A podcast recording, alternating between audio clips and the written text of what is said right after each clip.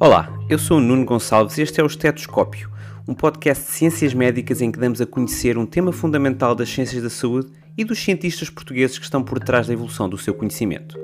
Queremos também mostrar a pessoa por trás do seu trabalho enquanto cientista. Hoje, o tema é a dieta mediterrânica e a sua influência na nutrição humana e possível solução para a nutrição epidemiológica. A entrevista foi levada a cabo com Cláudia Nunes dos Santos, investigadora principal no Laboratório Nutrição Molecular e Saúde na Nova Medical School da Universidade Nova de Lisboa, e também Nuno Mendonça, epidemiologista nutricional da unidade EpiDoc, também da Nova Medical School.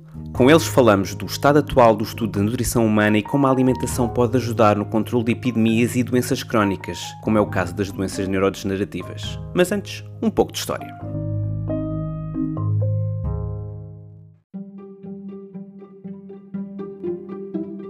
A nutrição epidemiológica, ou seja, o estudo de epidemias e doenças crónicas relacionadas com a alimentação humana, é um campo ainda algo contestado, com vários investigadores a descartarem resultados provenientes de estudos observacionais ou então pequenos ensaios randomizados, muito difíceis de controlar devido à complexidade das dietas e da interação entre os vários componentes e também devido à diversidade de aderência às mesmas dietas por parte dos objetos de estudo, neste caso seres humanos. A proliferação de meta-análises, ou seja, estudos estatísticos que reúnem consensos de dezenas, centenas ou milhares de ensaios reais relativamente a determinada doença, é útil para os cientistas, mas meta-análises mal desenhadas e executadas e muitas vezes indistinguíveis das restantes, a não ser por especialistas, podem até disseminar mensagens erradas sobre nutrição e saúde. Existem inclusivamente meta-análises que concluem que o excesso de peso diminui o risco de mortalidade e que a substituição de gorduras saturadas por poliinsaturadas não tem qualquer impacto nas incidências de doenças cardiovasculares, algo que já sabemos que o consenso científico não concorda.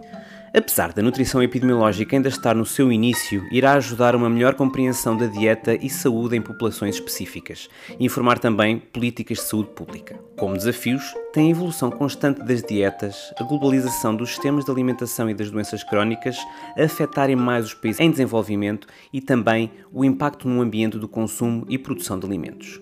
Aqui poderá ajudar a adoção de uma dieta secular, a dieta mediterrânica. O termo de dieta mediterrânica começou a ser usado em 1960, mas a sua origem remonta a civilizações circundantes do mar Mediterrâneo. Ela não é só fundamentada num conjunto de hábitos alimentares, mas também está associada a comportamentos sociais e estilos de vida. Isto fez com que a Unesco a considerasse património imaterial cultural da humanidade. A dieta mediterrânica tradicional refletia os padrões alimentares de Creta, Grécia e sul de Itália, com variações no resto de Itália, França, Líbano, Marrocos, Portugal, Espanha, Tunísia e Turquia. Envolve o consumo abundante de alimentos provenientes de plantas, frutas, vegetais, pão, cereais, leguminosas, frutos secos e sementes, com pouco processamento e coincidência nos produtos frescos e sazonais.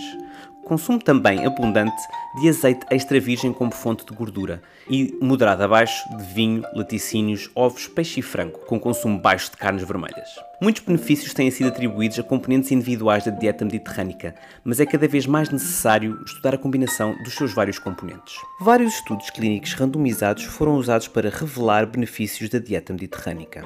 E das várias meta-análises feitas, pode concluir-se com confiança e robustez estatísticas que a dieta mediterrânica está associada com menor risco de doenças cardiovasculares e coronárias, infarto do miocárdio, diabetes do tipo 2, síndrome metabólico, cancro no geral, com observações muito significativas em cancro da mama e também doenças neurodegenerativas, nomeadamente na doença de Alzheimer. Existem também evidências que diferentes combinações e quantidades de determinados componentes de dieta mediterrânica levam a diferentes resultados na incidência de doenças crónicas. Por exemplo, um estudo com 7.447 participantes levado a cabo em Espanha reforçou que a dieta mediterrânica leva a uma diminuição significativa da incidência de doenças cardiovasculares. Tal era ainda mais significativo com a dieta mediterrânica reforçada com azeite extra virgem do que aquela reforçada com frutos secos.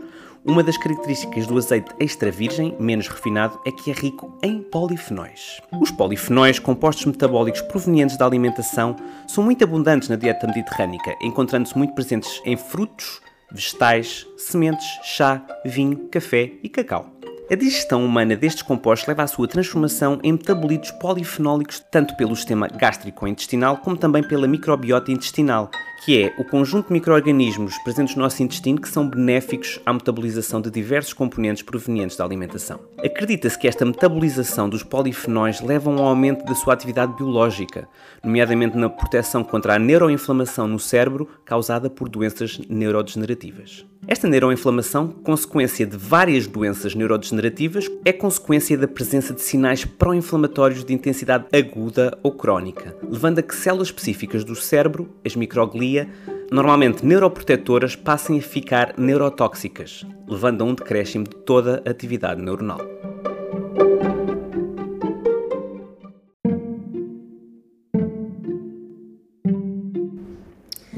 Olá, o meu nome é Cláudia Nunes dos Santos, eu sou bioquímica, fiz o meu doutoramento em bioquímica de plantas e estou agora na nova Medical School a estudar como é que alguns compostos da dieta podem influenciar a saúde humana. Olá, eu sou Nuno Mendonça, eh, sou nutricionista, tirei o meu doutoramento em epidemiologia eh, em Newcastle, em Inglaterra, e agora sou investigador na NMS eh, em epidemiologia nutricional e proteína e limitações funcionais. Porquê a ciência? Porquê a ciência? Porque foi desde pequena eu tinha sempre muita curiosidade em entender como é que as coisas funcionavam. Era daquelas pessoas que andava a apanhar as plantinhas e tentar pô-las no microscópio de plástico e punham as sementes a germinar, portanto era algo que me interessava. E depois, na minha adolescência, li uns quantos livros que eu acho que me influenciaram bastante, todos da mesma pessoa, que era Richard Feynman, que é alguém que eu tenho muito, muito apreço e acho que aprendi imenso aquilo que é o meu espírito atual de ciência, foi, foi de alguma maneira de, o espírito que ele transmitia. O, o meu percurso na ciência, se calhar, não é tão taxativo como o da Cláudia, porque, eu, porque o meu curso um, a grande saída do meu curso, do que eu tirei, tirei na altura de dietética e nutrição, é como nutricionista e acima de tudo clínico. Um, e, e, até tínhamos uh, uh, não tanta formação na área como deveríamos ter. Mas depois disso uh, eu entrei no mestrado e esse mestrado era totalmente de investigação na, na, na Holanda e, e foi a partir daí que eu comecei a ter o gosto e foi, era numa área um bocado diferente, era, era nutrição molecular, mas depois percebi que além disso gostava ainda mais uh, de epidemiologia, de epidemiologia nutricional e foi progredindo, progredindo a partir daí. Como começaram a desenvolver trabalho nesta área da nutrição humana, nomeadamente a dieta mediterrânica? Ok, isso é uma questão muito engraçada, porque eu fiz um doutoramento em bioquímica de plantas portanto não estava de todo relacionado com a área que estou atualmente a trabalhar. E quando termino o doutoramento, na altura o meu orientador, que é uma pessoa que trabalha em fisiologia e bioquímica de plantas, e a ideia dele também um pouco porque em Portugal financiamento só para fazer trabalho em plantas é difícil, era tentar transformar um bocadinho aquilo que era o nosso expertise para uma aplicação para a saúde humana. E ele disse: olha, carta branca, escolha, estude, escolha o tema que quiser. Eu gostava de fazer qualquer coisa que tivesse uma, uma implicação para a saúde humana. Portanto, eu estava, acabei de entregar o doutoramento ainda não tinha escrito os meus artigos todos e disse-lhe: eu não vou largar as plantas. E portanto eu não posso largar tudo assim e fui para casa, fui pensar um bocadinho. Este ir para casa e pensar um bocadinho foram algumas semanas, se não meses, até que percebi que as plantas e as plantas, quais plantas? As plantas, através da alimentação, podiam trazer-nos coisas de benefício. E comecei a estudar muito e entrei na área dos polifenóis e a, e a ver aonde é que eu poderia, de alguma maneira, dar um contributo dos polifenóis, que são conhecidos como tendo atividade para a saúde humana. Eu, eu comecei já como nutricionista, portanto já havia essa base e esse, esse, esse, esse interesse Aliás, foi o caminho um bocado inverso, porque comecei com essa base, uh, depois ganhei todas as skills necessárias para, para, para poder fazer ciência, para poder investigar uh, nutrição dieta mediterrânica, padrões alimentares.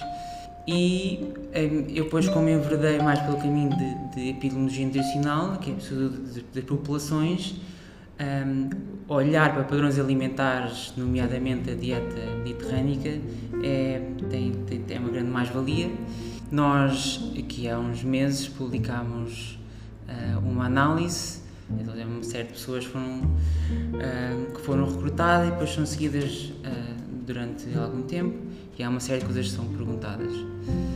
E nesse estudo o que nós vimos a, a adesão à dieta mediterrânica, portanto, as prevalências, que é uma coisa importante e, e é importante para desenhar depois uh, políticas de saúde pública, sempre que há intervenções na comunidade, uh, saber onde é que há zonas com mais necessidade. Um, mas depois uh, também vimos que, que isto era, era mais prevalente em níveis sociais mais baixos e depois havia ali algumas diferenças etárias. Quais é que são os princípios da dieta mediterrânica? Eu vou começar pelo princípio, porque há, foi popularizado nos anos uh, 60 e depois nos anos 90 é que se tornou bastante popular uh, de, de, recomendações uh, nutricionais. Mas depois há outra definição, que é da Unesco, uh, e isso é, é considerado como, como património mundial, e isso já envolve uma série de coisas que não são necessariamente recomendações nutricionais. É a parte da cultura, de, de fazer as, as, refeições em conjunto, um, todas as técnicas que é preciso, por exemplo, cataplana é uma técnica conhecida, mas, os, mas os princípios básicos, o que é tido mais como aceite uh, de recomendações dietéticas é de é maior aporte de azeite e outras gorduras, Uh, há um consumo moderado ou alto de peixe em detrimento de, outros tipos de fontes proteicas. Então há um menor consumo de carne vermelha, carne processada quase muito pouco existente. Uh, depois há um grande consumo de frutas, vegetais. Pois isso, o que acontece é que é, é adaptado de país para país. Uh, portanto, nós aqui, dieta mediterrânea é considerada, são os padrões alimentares de, começou começando a Grécia, a Itália, a Espanha, depois alargou-se para mais países. Agora, por exemplo, a Inglaterra uh, chama-lhe dieta mediterrânica, mas tem pequenas mudanças, tem pequenas diferenças do que nós dizemos que é dieta mediterrânica. Quais os vossos contributos científicos mais recentes nesta área? Uma das primeiras coisas que nós começámos a ver nos estudos e estudos de epidemiologia era esta relação do consumo da dieta mediterrânea, a adesão com a baixa incidência de algumas doenças que nós estávamos interessados. E olhando para aquilo que é ou aquilo que nós consideramos a dieta mediterrânea, obviamente os polifenóis estão muito presentes. E estão muito presentes nos frutos, nos legumes, no azeite, pronto, o famoso vinho tinto, mas, mas nem é necessariamente o composto mais importante ou que eu valorizo mais. O que nós começámos logo a estudar, e isso foi algo que, que, que eu percebi muito cedo, não sendo da área, a primeira coisa que eu fiz foi vamos ao congresso onde toda a gente que está a trabalhar na área fala sobre o assunto. E rapidamente percebi que havia aqui duas abordagens uma abordagem que eu diria um pouco simplista e talvez menos fisiológica, mas que se tornou moda, que é dizer que os polifenóis são antioxidantes, que é uma abordagem que eu não sou apologista de todo, porque trata-se de uma atividade in vitro que não tem relevância para, nossa, para, para os humanos e para o organismo e depois havia toda uma outra abordagem um pouco no início que era vamos tentar perceber depois de comermos uma peça de fruta o que é que acontece a estes compostos, o que é que aparece a circular e quais são os efeitos que podem ter. Portanto, eu posicionei-me nessa abordagem, percebi rapidamente que isto era bastante complexo e que estava no início Ainda fizemos estudos de intervenção em humanos, porque demos o nosso contributo para identificar estes compostos, que envolve, obviamente, estudos com alguma complexidade e com alguns equipamentos que nós tivemos que fazer em colaboração, e, e, e nada se faz se não for num âmbito colaborativo. E depois, mais tarde, comecei a perceber que se eu tenho estes compostos que, que são os que estão a circular, os, os, aquilo que eu chamo os metabolitos, um, e se eu sei qual é a concentração em que eles circulam, eu posso tentar perceber o que é que eles estão a fazer nas células. E é aí que nós temos estado a trabalhar, ou seja, estamos a estudar mais no âmbito de perceber estes compostos, em que concentrações e durante o período que estão a circular, o que é que eles podem fazer. E eu acho que foi isso que nós fizemos de diferente. E é isso que nós temos publicado nos últimos anos e, e, que também tem permitido ter algum financiamento. Eu acho que é isso que tem sido diferenciador. Primeiro, termos conseguido sintetizar os compostos, portanto, são compostos que não existem comercialmente, temos estes compostos, conhecemos muito bem a sua farmacocinética, ou seja, quando é que aparecem, como aparecem e em que concentrações, e depois estudamos em modelos celulares ou até mais complexos. Qual o papel da microbiota, o conjunto de bactérias que vivem no nosso trato digestivo, na digestão destes compostos? Realmente, estes compostos uh, sofrem uma grande alteração através das bactérias do intestino. Basicamente, são compostos tem vários anéis fenólicos e o que se pensa, ou o que se sabe, não é o que se pensa, o que se sabe é que realmente a microbiota é que é responsável pela abertura do anel e quebra do anel e, e originar o que nós chamamos os metabolitos mais simples que aparecem a circular. Portanto, é um papel mesmo crucial. Eu aprendi isso da pior maneira. Hoje não acho que tenha sido mau, acho que foi mesmo muito bom porque como estava a iniciar a área, eh, decidi inscrever-me numa Action Cost, que são networks europeias, só sobre um, métodos de digestão in vitro, porque eu percebi que tinha que pensar na digestão. E começo a participar nesta rede europeia de digestão in vitro e aprendi imenso com muita gente. Agradeço imenso o tempo todo que tive naquela COS para chegar à conclusão que a digestão in vitro não servia para os polifenóis. Mas ainda bem que fui, porque hoje sei que não há métodos de digestão in vitro que permitam mimetizar tudo o que o nosso uh, organismo faz e não conseguimos ter as bactérias a funcionar da mesma maneira. Portanto, temos mesmo que fazer isto com os humanos. Qual acreditam ser o papel das colaborações científicas no vosso processo científico? Uh, sem uma rede de colaboradores não teria sido possível fazer tudo o que nós temos feito.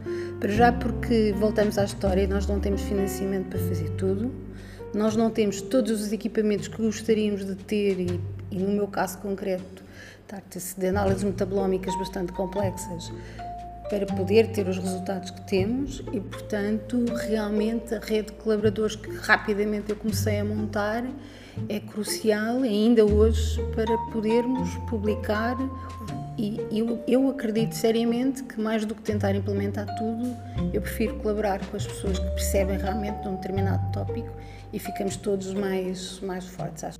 As colaborações também jogam um papel muito forte na investigação epidemiológica?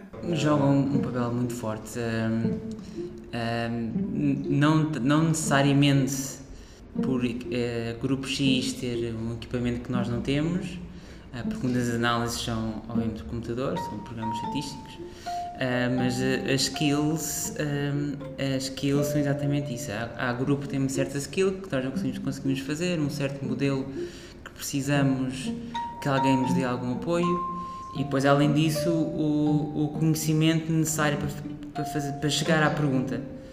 mesmo antes de chegar à pergunta de investigação, eu preciso, do, eu preciso de conhecimento, eu preciso saber muito da área e preciso de boas colaborações para chegar a uma boa pergunta de investigação e a partir daí é, é que elabora-se essa pergunta. Porque se, se eu fizer sem. Se eu começar uma pergunta de investigação sem ter este, este tipo de know-how, um, ehm, pode acontecer várias coisas. Uma de responder, tentar responder a uma coisa que já foi respondida, uma de, por exemplo, de não envolver microbiota uh, na metabolização do, dos polifenóis, que é, é, é, bastante importante.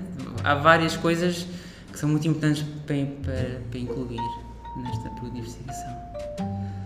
Como é que as vossas linhas de investigação, fundamental e epidemiológica, se cruzaram? Começou, fui abordado pela Cláudia inicialmente, um, porque a, a, a Cláudia, um, além de ter a, sua expertise e os seus skills, quer um, ampliar, sim, ampliar e tentar fazer o, o caminho todo uh, do que seria uh, fisiologicamente útil e não só em modelos animais, não só, não só in vitro.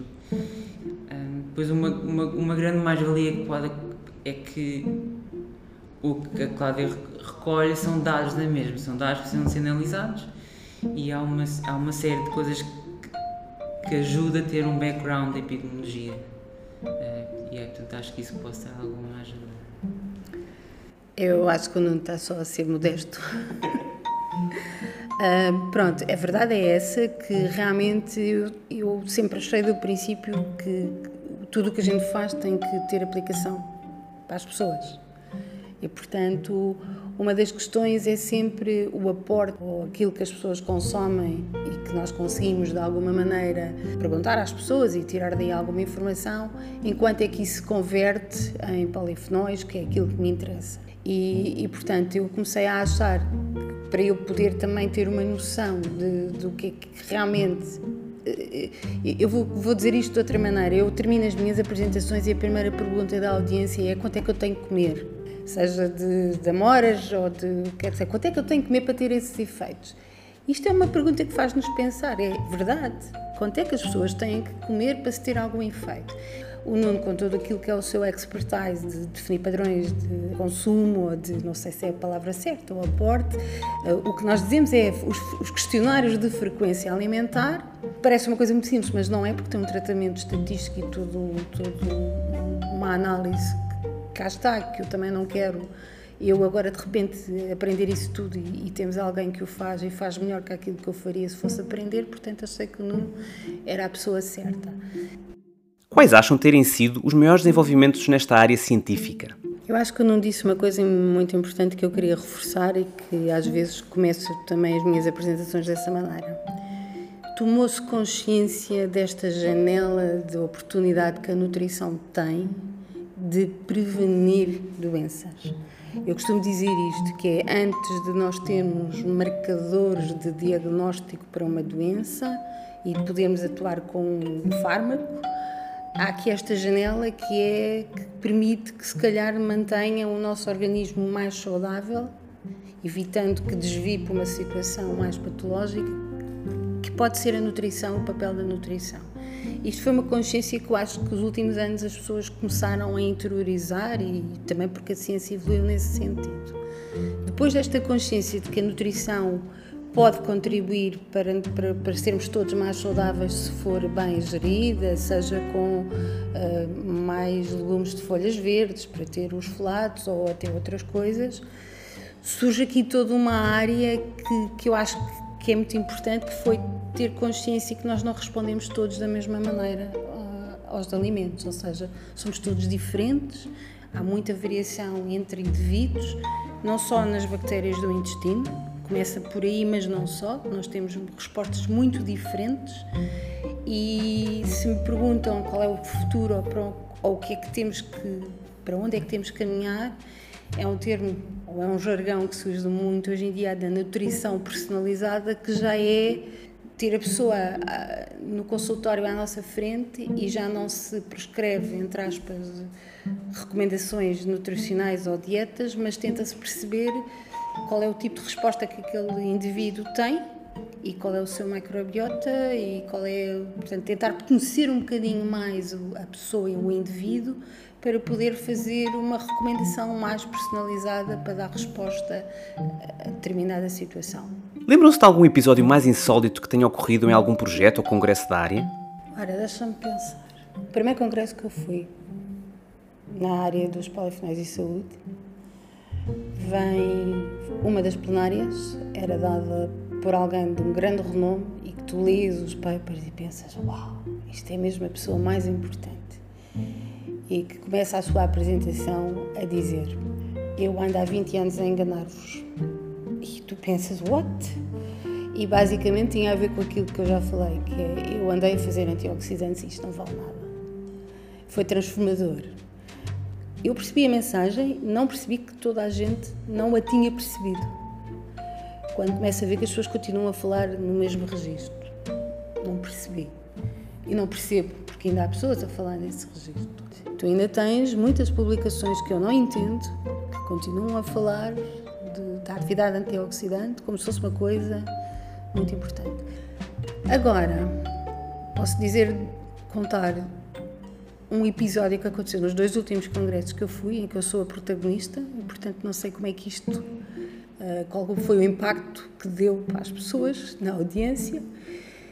Eu comecei-me a questionar e temos feito várias discussões e vários brainstormings internamente no grupo, que é, e digo isto com frequência, nós, não, nós comemos alimentos, nós não comemos compostos. Portanto, o que aparece circular não é o composto A, B ou C. Há de ser uma mistura.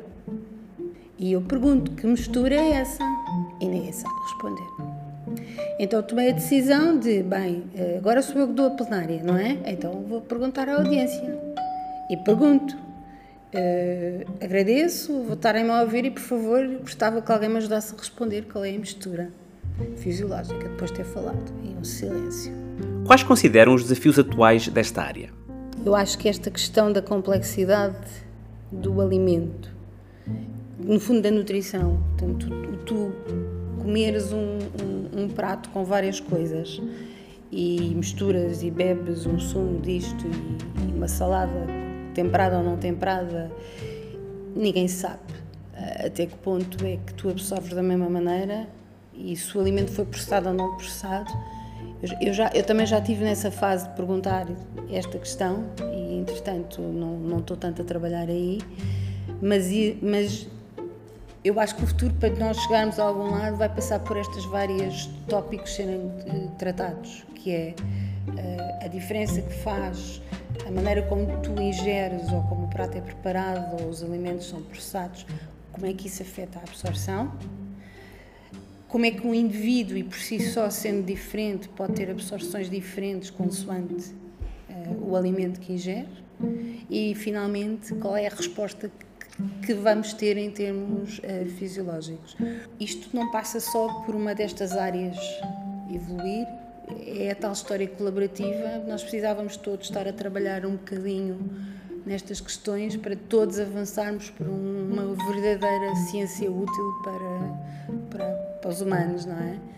Uh, e, e, depois é o que o Nuno diz: estamos um bocadinho longe da nutrição personalizada, sem dúvida. Eu só acho é que a longo prazo é para aí que tudo isto tem que caminhar. Eu, eu, eu concordo plenamente com a, com a Cláudia. Eu, eu, queria fazer o paralelo com, com medicina personalizada. Eu, eu tinha, um, tinha um professor uh, na Holanda, se calhar a Cláudia conhece, o Michael Muller. Sim. Pronto.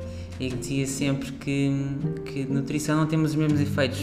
Com farmacologia temos um composto que atua apenas sobre um receptor, uh, dois receptores, o que for.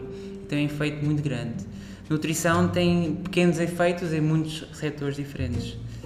Um, e portanto, quando estamos a falar em medicina personalizada e se dar X, X ou Y, medicamento X ou Y a certa pessoa porque tem uma reação diferente ou porque é melhor metabolizado e tem melhores, melhores efeitos, uh, é multiplicar isso por 100 e temos nutrição personalizada. Temos pequenas coisas que sabemos e que vão avançando, uh, mas eu acho que medicina personalizada virá primeiro e depois disso virá a nutrição personalizada. Qual acham que é a maior falácia da percepção pública do que é o trabalho de um cientista e da ciência em si? Quem é que era aquele cientista do. acho que era o tio Patinhas, que dizia Eureka? Pronto, era o Gaspar que dizia Eureka. Pronto, isso não acontece. o que, o que acontece é muito tempo a tentar coisas, trial and error. Que as pessoas não têm ideia, as pessoas acham as pessoas acham que nós fazemos uma experiência e temos um resultado e é, e é tudo logo. Qual acham o papel da comunicação da incerteza e do insucesso em ciência? Sem dúvida que não se fala, não é? Eu acho que a comunicação de ciência não tem sido muito feliz em alguns casos. Primeiro, porque só fala dos sucessos e porque às vezes impola os sucessos. Ou seja, às vezes nós temos um resultado que que eu própria ainda não vou dizer que isto é fantástico para curar a doença A, B ou C, e o que sai num, num jornal ou num coisa já é fantástico. E não é. E todos nós sabemos, e eu acho que qualquer cientista ouve as notícias e pensa isto não é bem assim. Mas o público não é isso que ouve. O público ouve o que o jornalista lhe disse. Eu acho que a comunicação de ciência às vezes não é feliz nesse sentido. E, e que defrauda a expectativa de um público. Sim, é isso, é isso. Eu, eu já tive boas experiências e más experiências. Então, obviamente, os jornalistas têm a formação que têm, não podem saber o, o que os cientistas sabem, obviamente, uh, mas acho que também alguma parte, claro que uh, tem menos culpas no cartório, mas também é dos cientistas, é do que se diz. E, e há, há pressões, pressões pode ser societais, pode ser pressões da própria pessoa, da instituição ou mesmo do jornalista de dizer mais do que realmente é. Um, e acho que aí também há um, também há um problema. Eu posso dizer por experiência própria que uma vez dei uma entrevista e pedi para rever, com medo de que alguma coisa fosse extrapolada para além daquilo que era a realidade. O jornalista ficou ofendido e nunca me deu para rever. E, portanto, eles acham que nós não devemos de interferir e, e, e ficamos na mão. Se for eh, vendido como algo extraordinário e não é, fomos nós que dissemos e, na verdade, não fomos. E nós, estamos a, a falar no final do pipeline e de como sai para o público, mas mesmo antes do que é publicado e o que é que sai em revistas, tens o mesmo problema. Temos, não saem resultados negativos, só saem os positivos, só saem os sucessos. E portanto, isso também é parte do problema. E, e isto a dizer que resultados negativos são resultados. Se eu souber que certo composto não, não, não, não faz, não tem este efeito X, pronto, eu não, eu não tenho de perder tempo com este composto. Eu posso, posso focar noutra coisa. Portanto, é tudo, é tudo útil. De alguma maneira, até para publicar, somos um bocadinho pressionados. E, e pressionados significa que temos que vender bem os resultados e dizer qual é o impacto que eles têm. Nós só avançamos na carreira uh, com bons resultados, com, com, com, resultados em revistas boas. Com, uh, se for uma série de resultados negativos, há menos incentivo. E temos esta pressão de, nas conclusões, de fazer, de fazer recomendações para a saúde pública e recomendações para como é que isto pode impactar isto, isto mais na, na investigação mais clínica. Mas há, há, há, esta pressão para poder fazer este, estas recomendações. Quando foi, foi ali, foi, fizemos aquilo com a nossa amostra uh, muito limitada e, e pronto, e, e, e e há, sim, há esta, esta pressão para, para prometer mundos e fundos quando é totalmente especulação, não fazemos ideia se aquilo vai ser incluído em, em políticas de saúde pública.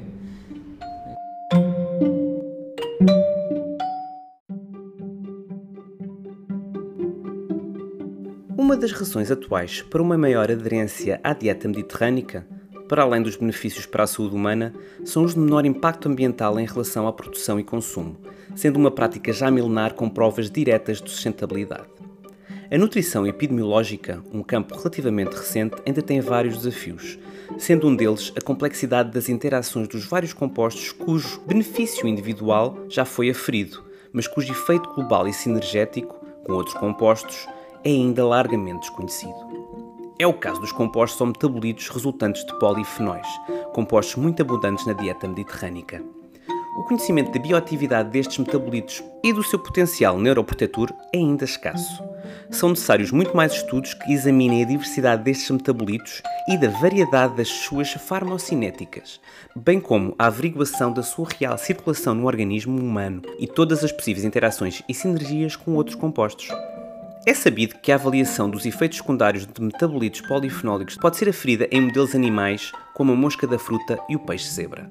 Vários estudos em mamíferos, ratos e morganhos verificaram também que estes animais modelo são capazes de recapitular o metabolismo dos polifenóis são, no entanto, necessários cada vez mais testes em células humanas e as culturas bidimensionais, as 2D, ainda muito utilizadas para aferir bioatividade dos compostos, não são de todo suficientes para replicar o ambiente celular que é complexo.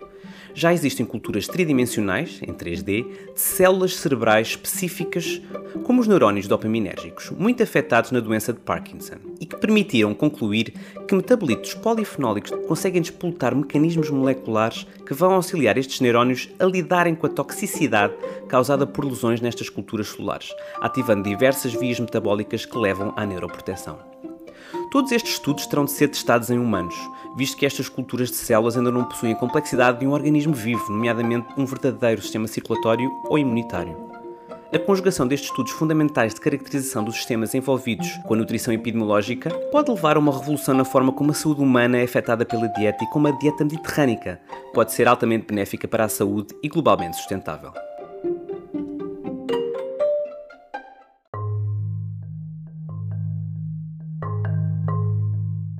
Este foi o primeiro episódio do Estetoscópio, um podcast de ciências médicas.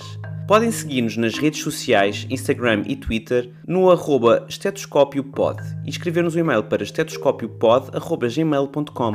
No próximo episódio discutiremos experimentação animal e as razões pelas quais ainda são necessários modelos animais como roedores para experiências biomédicas.